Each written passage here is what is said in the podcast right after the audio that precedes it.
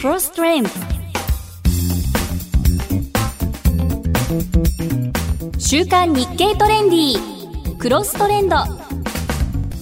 こんにちは。日経クロストレンド編集長の勝又哲夫です。こんにちは。辻るなです。週刊日経トレンディクロストレンド。今週も最新のマーケットトレンドをお届けします。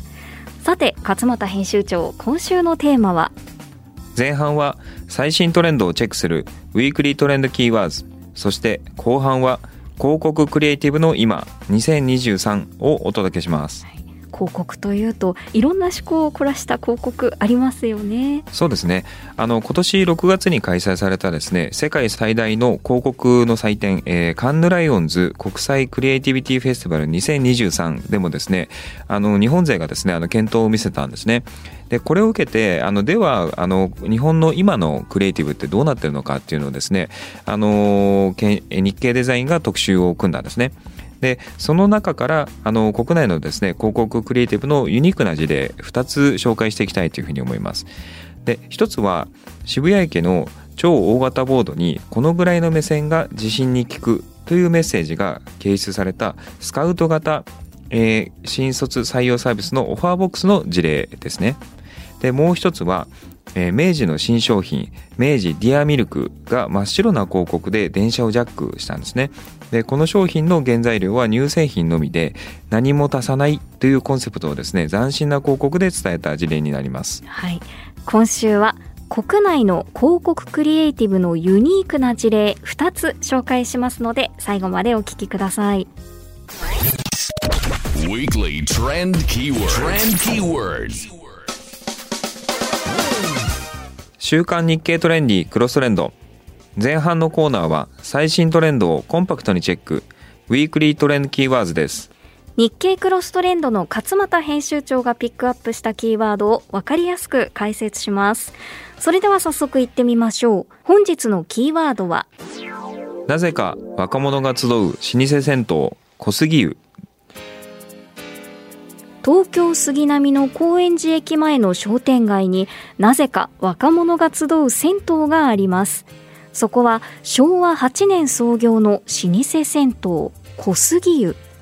多い日には利用者が1000人にも上りさらに東急不動産とタッグを組み2024年春に原宿のど真ん中に開業予定の商業施設原門へ2号店の小杉湯原宿を開設する驚きの一手にも打って出ました。サウナでもスーパー銭湯でもない。家に風呂があるのが当たり前の時代に若者はなぜ小杉湯に吸い寄せられるのでしょうか。銭湯を核にしたコミュニティ作りまちづくりの全貌を紹介します。それでは編集長解説をお願いします。はい。杉並区にあるですね高円寺駅から歩いて5分、えー、商店街を抜けて少し道をそれた住宅街に、えー、小杉湯はあります。で日本伝統のですね丸みを帯びたカラハフ屋根がですね、えー、威厳を放つ重厚な宮造りが特徴なんですね。でただしそこはですね一般的な銭湯と異なるあの様相を呈していましてで高齢者家族連れに混じって何人もの若者が一人で来て静かに湯で使っている姿が見られるんですよ。そうなんですね。高円寺というとミュージシャンだったりお笑い芸人だったりちょっとサブカルな雰囲気で若者が住んでいるエリアとは言われてますよね。でもそういう人たちが住むアパートマンション、まあ、大体お風呂やシャワーついてますよね、うん、どうして若者が銭湯に集うんでしょう？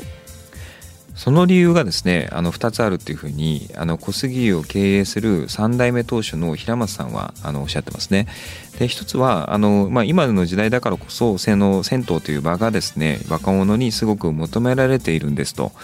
でもう一つはビジネスモデルが戦後のインフラだった時代のままでは現代にマッチしないためできる限りアップデートを試みてきた。これがですね走行しているんじゃないかっていうふうにおっしゃってますね。アップデートしてきた、はい、ということですが小杉湯ならではの取り組みどんなことしたんでしょうか？はい。小杉湯はですね、えー、創業から90年が経っていて建物の外見も中の作りも改修を重ねながらほぼ当時の佇まいを保持してるんですね。でその古さや歴史のある建物変わらない風景こそが今の若者の心を射止めている要素の一つであるんですね。昭和レトロブームとかまだちょっとありますもんね。そうですね。で当時の古いものがあの若者にとっては新鮮であったり可愛く見えたりして起こっている側面ももちろんあるんですけどもそれだけじゃなくてあの長く続いている不変なものへのその畏敬の念もですね少なからず関係してるんじゃないかというふうにおっしゃってますね。歴史的なものですね。はい。あのやっぱり変わる変わってしまうものばかりの中でいつ戻ってきても変わらない居場所がある。この意味がですねやっぱり若者の間でとっても大きいんだと思うんですよねお風呂ってさらにホッとできますしそういう精神的にも普遍のものがあるとホッとできるのかもしれません、ねはい、そうですねでまたですね銭湯にはシェアの概念が組み込まれていることも大きいっていうふうにおっしゃってます、はい、Airbnb などの民泊やカーシェア服や高級バッグのシェアなどその所有ではなく他者と共有して使用するサービスは若者の心を捉えて当たり前のものとなりつつありますよね。で銭湯もいわばその他人とお風呂やですね湯をシェアして使うサービスだと思うんですよでその形態が今時の若者の価値観にうまくはまって共感を得られているからこそ積極的に利用する動きが出てきているっていう見立てがありますね。はい、その他に小杉湯ならではの取り組みあるんでしょうか？はい、あの小杉湯自体がですねコミュニケーションを含めて、えー、居心地の良い場作りを磨いてきたことも若者に響いている理由だと平松さんはおっしゃってますね。で銭湯は町の人たちが集う場ではあるんですけども意外に人と人とのコミュニケーションは多くないんですよね。で一人来た一人で来たら誰とも話すことなく脱衣して風呂場に向かう。さらに一人で静かに湯に浸かって頃合いの良いところで上がって着衣して帰る。訪れた人とその銭湯という場の関係性だけなんですよね。だからこそ場をどう作るかが商売を成功するさせるための最重要事項となっているそうなんですよね。確かに銭湯に行って知らない人ばっかりで会話ってしないですよね。一人で行ったらそうですよね。そうですよね、はい、えではどうすれば場に価値を提供できるんでしょう？はい。あのまずですねお客様がその小杉湯に来る一番の目的は綺麗で気持ちよい風呂に入ること。そのニーズを満たすために大前提として力を注いでいるのがえー、清潔で気持ちよく入浴できる風呂を沸かすことだそうですね。でこれは、えっと、初代当主のあの祖父の時代から変わらず守ってきたことらしいんですね。でそのために4人の従業員で朝7時から4時間かけて浴槽から花壇シャワー排水口の細部に至るまで徹底的に磨き上げてるそうなんです。えー、じゃあ朝の7時からえー、4時間？そうですね。4人で、はい、大変ですね。毎日ですよね。ものすごく大変だと思います。でいろいろなですねその展示物や掲示物を配置することで誰ともコミュニケーションを取らなくても小杉湯を楽しめるっていう工夫もしてるんですね。で入り口には初心者でも分かるように銭湯の楽しみ方を解説した無料の小冊子が置かれていたりとか銭湯初心者も安心できるとで他にも脱衣所や風呂場の壁にも健康にまつわるものや地域のことなどさまざまな情報が展示されていて人と触れ合ってるわけじゃないんですけどもそこから人の存在が感じられるようになってるんですよね。何も会話をしたり直接コミュニケーションを取ることだけがコミュニケーションではなくて気配を感じてその自分がそれを心の中で反芻するだけでも、まあ、コミュニケーションといえばコミュニケーションですよね。そうなんですよね。では、小杉湯をはじめ銭湯の今後の予測は？はい。あの小杉湯はあの特になんですけどもその町全体をですね家と捉えてその銭湯付きアパートみたいなものもですね展開してたりするんですよ。ありますね。ええであのー、まあ、そういう動きがですね町ぐるみでその銭湯を核としたその町づくりみたいなところがあの今後大きく進んでいくのかなというふうに思いますね。はい、であと、あのー、原宿でもですねあのオープンするっていうことなのであの都心都心部でですねあのどういうふうにあの、えー、そういうコミュニティを作っていくのかそこにもすごく注目が集まるんじゃないかなと思いますね。はい以上ウィークリートレンドキーワーズなぜか若者が集う老舗銭湯小杉湯をお届けしました。後半は広告クリエイティブの今2023を紹介します。クロストレンド。週刊日経トレンディクロストレンド。後半は広告クリエイティブの今2023をお届けします今年6月に開催された世界最大の広告祭カンヌライオンズ国際クリエイティビティフェスティバル2023でも健闘を見せた日本勢。そこで国内の広告クリエイティブのユニークな事例を2つ。渋谷駅の超大型ボードにこのくらいの目線が自信に効くというメッセージがユニークなスカウト型新卒採用サービスオファーボックスと明治の新商品明治ディアーミルクが真っ白な広告で電車ジャックした斬新な広告を紹介します。では勝又編集長解説をお願いします。はい、まずあのオファーボックスなんですけどもあの売り手市場だからといってですねあの誰もが入りたい会社に入れるわけじゃないっていうのはまあ現状も一緒なんですよね。はい、でなぜならばその従業員のですね5,000人以上の企業の有効求人倍率は0.41倍で、えっと、大手企業に限ると買い手市場と言えるんですよ。はいで例えば、えっと、5社に応募して3社受か受かったとしても2社落ちるとやはりあの就就活生が傷つくんですよね。うん、でそのため就活をですね嫌なものと感じている学生は多いそうなんですよ。いつの時代も変わらずですね。すねはい、でそんな就活生の気持ちに寄り添ってさりげなく前向きになるように背中を押したい。こういうですねあの気持ちの中で広告クリエイティブで表現したのが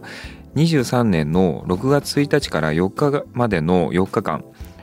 東急田園都市線の渋谷駅地下2階の超大型ポスターボードハッピーボードにですね掲示された、えー、アイプラグが、えー、運営するオファーボックスの視線が上がる広告なんです。視線が上がる広告。はいでハッピーボードの大きさはですね縦2メートル横22メートルとものすごいでかいんですよね。だって50メートル走の半分ぐらいが 全部そうですね広告。はいでアイプラグがその展開した視線が上がる広告はですねその上から3分の1のところにこのくらいの目線が自信に効くというメッセージをですね、えー、視線を上げた時にパッと目に入るよう特大のフォントで記述したものなんですよ。で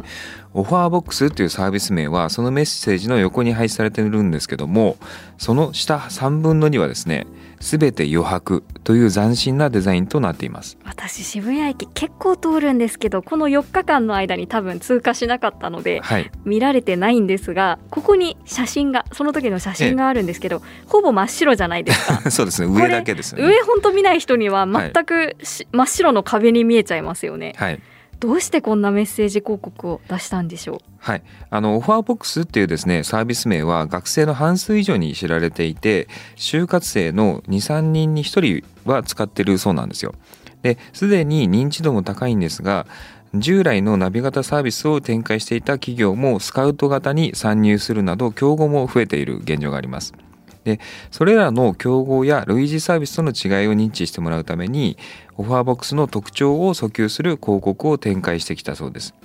でそんな中でメッセージ広告を掲出しようと考えた背景にあったのが同社がですね実施したアンケートによると就活、えー、している時にですね普段より気分が落ち込むことが多いと感じた就活生が47.1%と2人に1人の割合どちらかというと気分が落ち込んでると感じるという回答も含めると実にですね76.1%の学生がネガティブな気持ちを持っているってことが分かったんですね。そんなほとんどの人は辛い思いをしていて楽しかったって言ってる人なんて本当に一部ってことですよね。そうですね。あの本当にわかりますよね。わかりますわかります。はい、でそんなですね学生の気持ちに少しでも寄り添いたいっていう、えー、気持ちがありまして、そのオファーボックス立ち上げ当時からのそのサービスな考えで、えっ、ー、とネガティブな気持ちを抱いている学生に寄り添って学生の気持ちを少しでも前向きにするようなメッセージ広告を出したいっていうふうに複数の代理店に声をかけたそうなんです。で視線が上がる広告の企画デザインを提案したのはプラチナムコミュニケーションデザイン部の、えー、プランナーだったんですね。で学生に寄り添ったメッセージを考える上で「頑張れ」っていう直接的なメッセージを出すのは違うと考えたと話していますね。はい、で誰もが大変な思いをしながら真剣に取り組んでいます。そのような状況の就活生に向けて頑張れって語りかけることは反感を買う恐れがありますよね。でそこで見ただけで自然に背中を押されるような広告を作りたいと思ったそうなんですよ。どうやって背中を押すのかっていろんなパターンもありますしセンスも出ますよね。ね本当に共感できる人が作るっていうのがこれ結構大事ですよね。はいであの就活生の気持ちをですね代弁するような言葉だけでポジティブな気持ちにするのは難しいっていうふうに考えたそうなんですね。でそんな時頭にふと浮かんだのが学生時代に学んだ心理学だったそうです。顔を上げるとポジティブになる効果があるという話なんですね。はい、で日常を振り返るとですねその手に持ったスマートフォンを見ながら歩いたりとか電車に乗ったりするなどその視線が下がってる時が多いですよね最近い。や目上を向い見て歩いてるってちょっと不審なぐらいですよね。そうですね。で、あのその目線をですね、その視線を上げることがポジティブな気持ちにつながるっていうことを訴求できたんだったら、その就活生の気持ちにもそのポジティブにあの働くんじゃないかっていうふうに考えたそうなんですよね。はいでも下3分の2を空白にするっていうデザインはどうですか？上に文字書くのはまあ視線が上がるとしてでも下もなんか色をつけたりとかいろいろやりようがあったのかなと思うんですが空白を選んだんですよね。そうですね。あえてその目線より上になるようポスターボードの上3分の1だけを使ったと。で下を空白にするというデザインにしたのはやっぱり視線を上げてもらうっていうことに加え違和感を持ってもらえるので注目されやすいこういう狙いがあったんですよね。確かに真っ白ですもんね。はい。気づかないかもしくは違和感を持つかどっちかですよね。そうですね。はい。でそしてですねあのもう一つですね形質媒体として選定したのが消火栓の標識なんですよ。消火栓の標識って街中に行くとなんか赤い棒みたいな感じで消火栓って書いてある、はいあれですよねあれなんかそこに広告って出せるんでしたっけ？そうみたいですね。はい。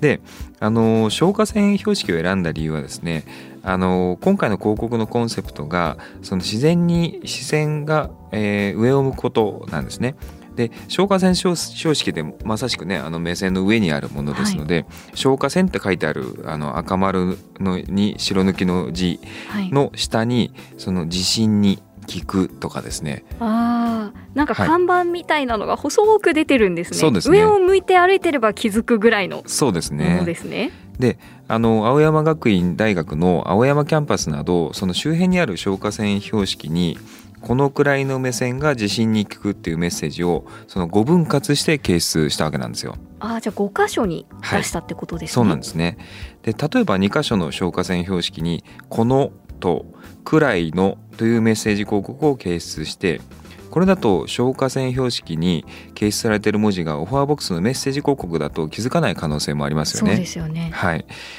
でももしこのに気づいた人が同じキャンパス周辺の消火栓標識に「位の」というですね広告を見つけたとすると続きがどこにあるか探したくなりますよね。そうですね。はいでもなんだこれってなりますよね。なりますよね。でその続きを探すためにその消火栓標識広告を写真に撮って SNS でつぶやいたりすればはい。話題になる可能性もあります。はい。はい。で、そうしてですね、視線が上がる広告に関するツイッター、現 X のですね、リツイート数は500件、はい。いいね数は8000件、インプレッション数でいくと200万とですね、SNS でも非常に大きな話題になったんですね。で、さらにですね、メディア露出が4 64件もありました。で、いろいろな媒体でその視線が上がる広告が紹介されることで、それがまた反響につながったそうなんですよ。ちゃんとこのくらいのに気づいた人がいたってことですね。そうですね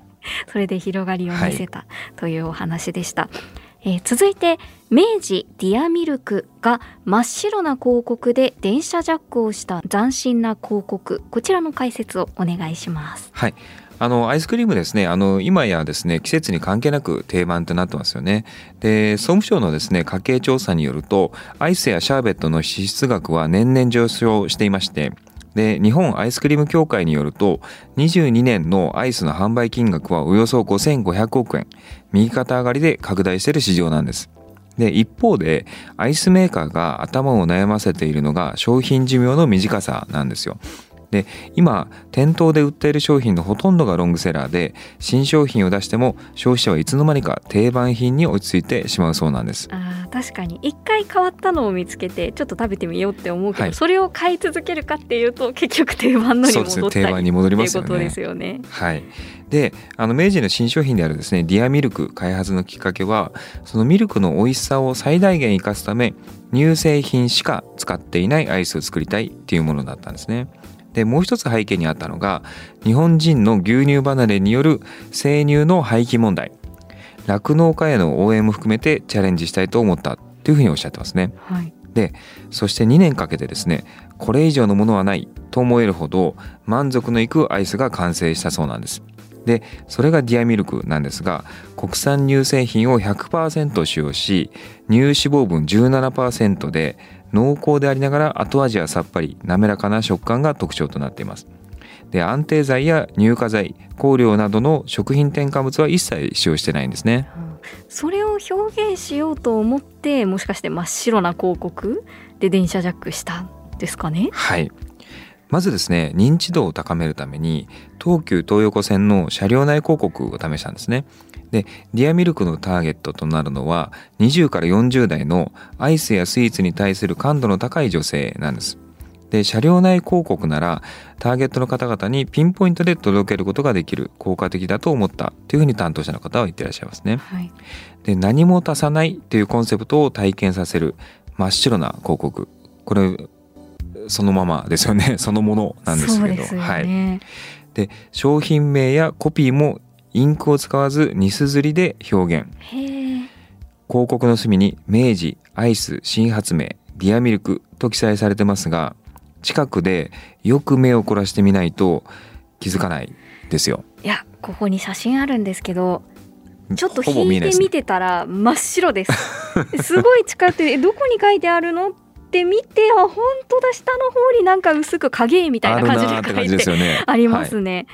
じゃあ一両がこれだけ真っ白だったってことですよね。そうですなんだこれって乗った時なりますよね。なりますよね。はい。でも反対意見とかなかったんですか？何も見えないよっていう意見もありそうですよね。ありそうですよね。あの味を伝えるなどコピーがないのはダメではないかっていう議論はやっぱりあったそうなんですよ。でもその尖った方法を採用することでやっぱり注目させたいという思いがあったそうなんですね。で何も足さない真っ白な広告はですね3月31日から4月15日までの2週間東急東横線の1編成全8車両ですねの車内に掲出されました。で最初は気づかない人も多かったんですけども時間が経つと気づき始めてツイッターやインスタグラムなどに投稿する人が増えた。そうなんですね。やっぱり時間が経つとなんですね。1そうですね。回目乗った時は気づかないかも。で2回目も乗ってあれまた真っ白。あれあれ広告入ってないのかなとか思いますよね。それでなんかじわじわとああ書いてあるじゃんってなるんですかね、そうですね。であのテレビ番組とかですねさまざまなメディアでも取り上げられたそうなんですよね。でもある程度2週間はい。出したということでよかったですね、3日4日だとひょっとしたら 気づかれないままだったかもしれないですね。日経クロストレンドでは広告クリエイティブの今2023というテーマで全4回掲載しています。他の記事もぜひご覧ください。週刊日経トレンディクロストレンド。今週は広告クリエイティブの今2023をお届けしましたクロストレンドおしずーずチェック。日夜最新の商品トレンドを追いかける日経トレンディ日経クロストレンド編集部。その最前線で駆け回る記者が今週一番気になるものは何？ということで今週は日経クロストレンド編集部からおしずさんにお話を伺います。お電話でつないでいますおしずさんよろしくお願いしますはい、よろしくお願いいたします。さて今日は何をご紹介いただけますか？はい、えージオビットという商品をご紹介させていただきます。はい、はいジオビットとは何でしょうか？あのこれ子供だったりペットだったり、あのどこにいるかなって親御さんがこう確認できるような端末になっています。はいこ子供やペットがどこにいるか確認したいという気持ち私もワンコを飼っておりますのですごくよくわかります。はい、はい、具体的にはその他どんなことができるんでしょう？そもそも日本のサービスなんですか？あ、えーと、海外のものになっております。はい、はい、であの私ちょっと数年前にニューヨークに住んでいたことがありまして、はい、で今のあの8歳の娘がいるんですけれど、はい、ちょっと事情があってあの娘はまだニューヨークにおりまして、はい、であのスクールバスで通学をしているんですけれどあの、まあ、ニューヨークすごく例えばあの30分40分で通常だったら帰れるところがものすごく渋滞しちゃって1時間半かかっちゃうとかいうこともあるんですけれど、はい、まあ、その際にあの娘の父親と一緒に住んでるんですが、はい、まあ、彼はあの在宅で仕事してるんですけれど、はい、こうスクールバスがこう帰ってくるタイミングであの、まあ、ちょっと仕事を一時中断して、まあ、ピックアップするとかをしてるんですけれど、はい、時間が見えないとどのタイミングで仕事を切り上げていいかとかもちょっと分かりづらいというところで、まあ、これであの見ているとあもうあそこの交差点まで来てるからそろそろあの下に降りてあの迎える準備しようとか、まあ、そういったことができるっていう利便性があるっていうところがすごく重宝しているポイントです。このジオビットっていうのはアプリか何かをダウンロードしてスマホと連携してみたいなものなんですか、はい、まさにおっしゃる通りです。あの親はスマホから見てであの例えば学校につその信頼できる場所っていうのを設定しておけるんですけれど、はい、まあ、学校に着いたら通知が来るとかいうあの設定もできますしあのそういった今どこにいるのかっていうのをリアルタイムでアプリから追いかけられるっていうような機能を行っています。このアメリカのアプリのサービスってアメリカでは結構有名なサービスなんですか？